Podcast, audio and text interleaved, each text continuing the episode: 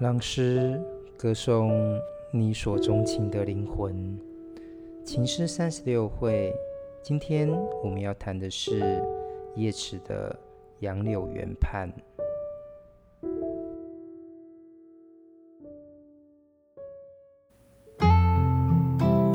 欢迎来到听见你的好，让一首诗、一个故事、一场电影。也能听懂你的生活。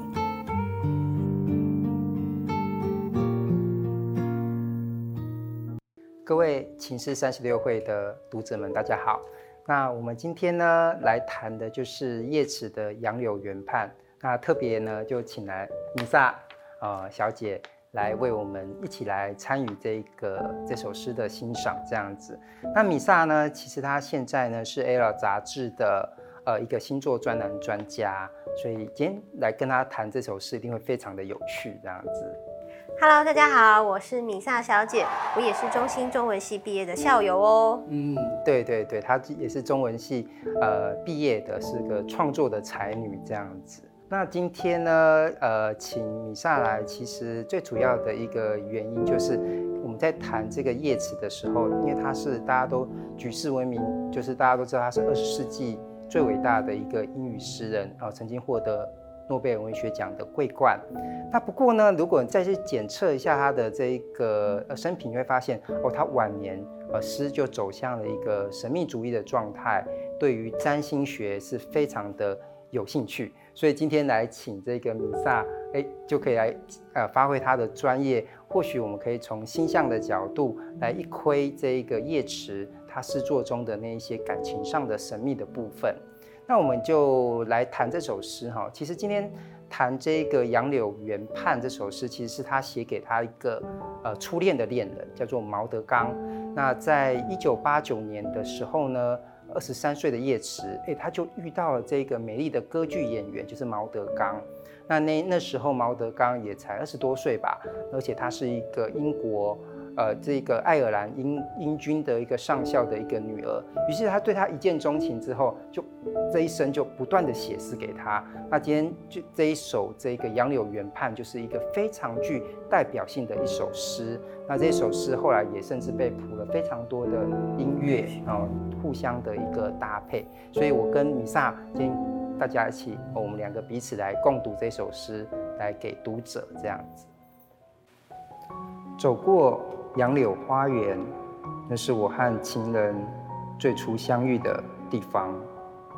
他移动雪白般的小脚，走过杨柳花园。他轻声告诉我，对爱情要从容以对，就像叶子在树上慢慢滋长。但我当时年轻又无知，还无法体会他所说的话。在河畔的田园里，我的情人与我并肩伫立。他雪白般的小手轻搭在我斜靠的肩膀。他轻声告诉我，要从容面对生活，如同青草在水坝上悠悠生长。但我当时年轻又无知，而现在我却泪水盈眶。我们在谈这一首诗的时候，哎，其实你进入这一首诗的诗境的时候，你就会发现，哎，它是 focus 在杨柳原畔。那可是，在这个场景当中，你会发现这个独白，这个独白者他没有办法去找到一个人对话，因为他渴求对话的人呢，在时间的那个彼彼端。所以这一首诗其实它是非常典型，有一个特色，就是哎，景物依旧在，而人事全非。他所钟爱的那个恋人毛德刚，其实现在并没有在他身边，所以这首诗其实都在不断的回顾当中，其实呃可以感受到他那个情感上的一个淡薄。是。不过我后来就去检查一下，就是稍微 Google 一下，就是说那叶慈跟这个毛德刚的星座的一个关系，因为。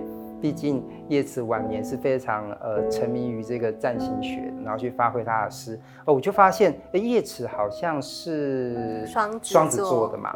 那这个毛德刚应该是射手座。哎，这个是觉得这样子的情感关系是？其实双子座跟射手座呢是对宫的关系，处理同样的一个议题，就是知识。好，那我们在看对宫星座的时候，都会有一种觉得彼此很相似，但是又有所不同，会特别容易互相吸引。好，那我们首先呢来看叶慈的星盘。那他在看他的星盘呢，其实我直观上面会认为说，这个星盘上面图形非常的多，有三个直角三角形，那就代表说他的性格非常的坚毅。那再来就是说呢。嗯，他的个人行星跟外行星其实全部是有相位的。那通常这样子的人呢，他们会成长为一个时代性的人物，就说在他的人生当中，其实他的作为，然后他的一些想法，是深深的影响到整个时代的一个思考。所以其实我看他的星盘的时候，会觉得，哦，这果然是一个大格局的人。对，那再来呢，我看到他的月亮在水瓶座，而且有很丰富的星象的系统。那水瓶座它的守护星是天王星，天王星就是一个掌管革命、自由、思想、反叛的一个行星，所以其实我看到它的月亮系统，就会觉得它是一个搞社会运动啊，然后或者是说一些呃民主的思潮这样子一个非常典型的一个性格。那另外呢，虽然他是双子座，但是他对于毛德刚暗恋他二十八年的那个，好像不太像是双子座的行为。那是因为他的金星跟冥王星都在呃金牛座。那金牛座呢是一个非常的顽固，然后冥顽不灵的一个星座，而他的爱情的金星跟冥王星又碰在一起，所以把这种。嗯，对于恋情非常执着的性格又更加的加成，所以大家可能会觉得说啊，虽然他是一个双子座，但是呢，在于对于爱情的这一块，他会把比较痛苦的这种爱恋理解为是一个爱情的形状。那这样对比起来，毛德刚的星盘的特色是什么？哦，毛德刚的星盘，呃，相对于叶子来说就简单了非常多。他的星盘系统其实很、嗯、很很明确，很好解哦。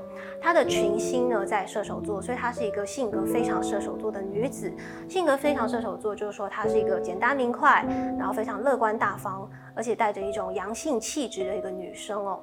另外，她的太阳又对冲了月亮。那通常日月有对冲的人，他们的性格会有呃阴阳反转这样子的一个情况，所以在选择婚姻的时候，通常会最好的搭配就是说搭配一个可以去配合他比较阴柔型的男生。但通常这种类型的女子呢，他们会选择是比她更加的阳刚，性格比她更加激烈的伴侣。嗯、那碰在一起的时候，其实很容易会有嗯夺夫权啊，或者是家庭失和这样的一个情况。对，我呼应一下哦。因为这个叶慈就跟毛德刚告白，可是其实毛德刚后来没有选择叶慈，他选择是那时候的一个革命军的一个军人，所以其实哎，好像就对应这个星盘，所以我们的叶慈就失恋了这样子。对。不过有趣的事情就是因为他一直失恋嘛，所以就不断的有情诗出来。不过他写的这些诗呢，都呃是。给唯一的对象就是毛德刚。或许我们把他们两个星盘再把它整并起来，好像也可以看到一些有趣的事情。是，所以呢，我就把叶慈的星盘还有毛德刚的星盘放在一起，在占星学上叫做合盘。那把他们的星盘放在一起呢，就会发现。我自己在看的时候，觉得如果呃叶慈他也是有在看星盘，他也看到这张合盘，他应该会觉得他跟那个毛德刚才是真正的灵魂伴侣。就是呢，他们的呃相位对冲的非常的厉害哦。那其实这种就是说。就算不是在现实当中的婚姻关系上面有一个法律的呃证明，但是我想在灵性上面，其实他们的羁绊是非常深的。有些话呢，或许是彼此才是知音，彼此才能够理解。好，所以或许他们是灵魂伴侣的关系，但是不一定呃是所谓的夫妻这样子。呃，谢谢米萨的分享。所以我想，如果叶慈呢能够听到你的这样的星象的一个分析。或许呢，我也不晓得他会不会继续在等待这个女子啊。我觉得他可能是看到这个星盘，嗯，他才觉得他才是真正的毛德刚的心灵伴侣，所以他才一生就不断的愿意这样等候，等候啊，又不断的求婚。嗯。是。那其实我们回到这首诗，其实也非常多可以阅读的部分。也不晓得你最喜欢这首诗的哪一个部分呢？我最喜欢的部分是，但我当时年轻又无知，还无法体会他所说的话。其实我觉得看到这两句，就是说我们每一个人一定都有这个成分，但是没有人真的是年轻又有知的，因为一定会觉得我是呃独立的个体，我一定会有不同的结果。我们为什么不怎么样子呢？所以在那个当下，不会有人愿意去接受这样子的一个回绝。我认为，所以说每个人都有一个这样子的经验。那就算回到那个当下，我相信还是会做出一样的决定。但是这种遗憾的成分是每个人生命当中一定会经验过的一个。所以我觉得，其实这在他写说当时我年轻又无知这个部分的时候，其实我觉得也是一份年轻的力量，让他勇敢的去告白。如果说真的，如果我们年轻的时候，呃，会害怕犯错，嗯，或是顾虑太多事情，我想那个他没有去告白，我想这件事情在他的心里面应该会不断的沉淀，会成为一个难以克服的事情。所以相对来说，其实我还蛮喜欢的，就是。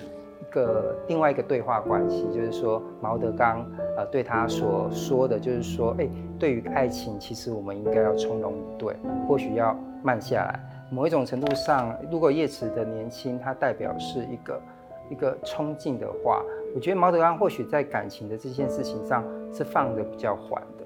所以我觉得有时候他们两个好像存在着一种时差，就是一个很快，嗯，但是一个慢，就告诉你说，其实有些事情是要去慢慢体会的，而不是就是说我我我想就是呃毛德刚希望他再给他认识一个时，就是彼此认识的一个时间哈。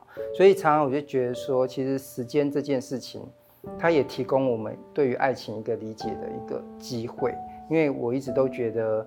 呃，爱情这件事情，它会像是一个植物一样，它是需要不断的去栽培它、浇灌它，然后甚至就是说，哎，有一天这个感情终于发芽，它变成一棵树，它就参与了我们的世纪的轮转，或许会慢慢的成长而茁壮。那我有时候我们像我们的中文的成语有叫揠苗助长，有可能就是。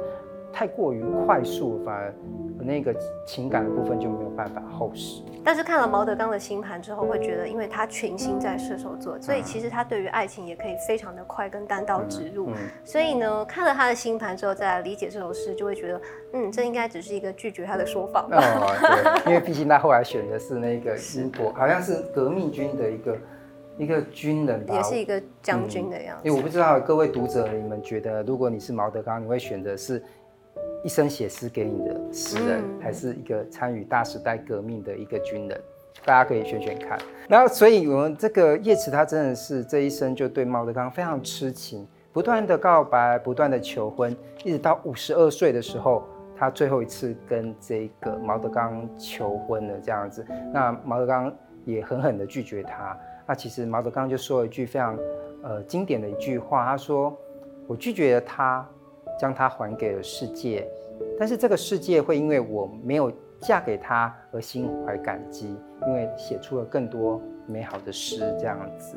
所以其实每次在读这一首诗的时候，我会喜欢这一首诗里面的一个轻盈的音量，因为在叶慈的回忆当中，或许毛德刚不是一个急促的人，他总是轻柔的跟他说很多事情必须要等待，必须要体会。